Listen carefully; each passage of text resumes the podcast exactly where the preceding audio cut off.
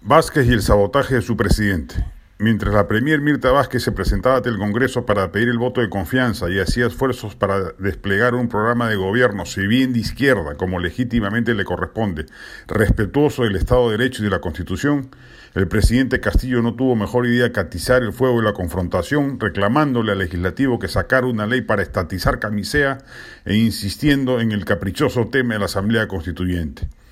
El presidente no parece ser consciente del inmenso daño que producen sus palabras en el mundo del inversor privado, que teme que en algún momento su gobierno vaya a seguir una senda radical de estatizaciones y afectaciones a la propiedad privada en medio de una bataola política que busque tirarse abajo la carna magna del 93, cuya mayor virtud es que es precisamente un baluarte jurídico en contra de populismos o estatismos económicos. Por supuesto, ese camino está prácticamente vedado, dada la conformación pro-establishment mayoritaria en el Congreso. Castillo solo tiene 52 votos en el Parlamento y claramente no le alcanzan para sus eventuales propósitos radicales. Y el camino del referéndum directo convocado en base a la recolección de firmas es claramente inconstitucional y el Tribunal Constitucional se bajaría en una cualquier intento de ir por esa senda. Castillo está pues felizmente atado de manos y en esa medida la senda de la mediocre moderación que hoy exhibe probablemente será la moneda común establecida a lo largo de todo su periodo,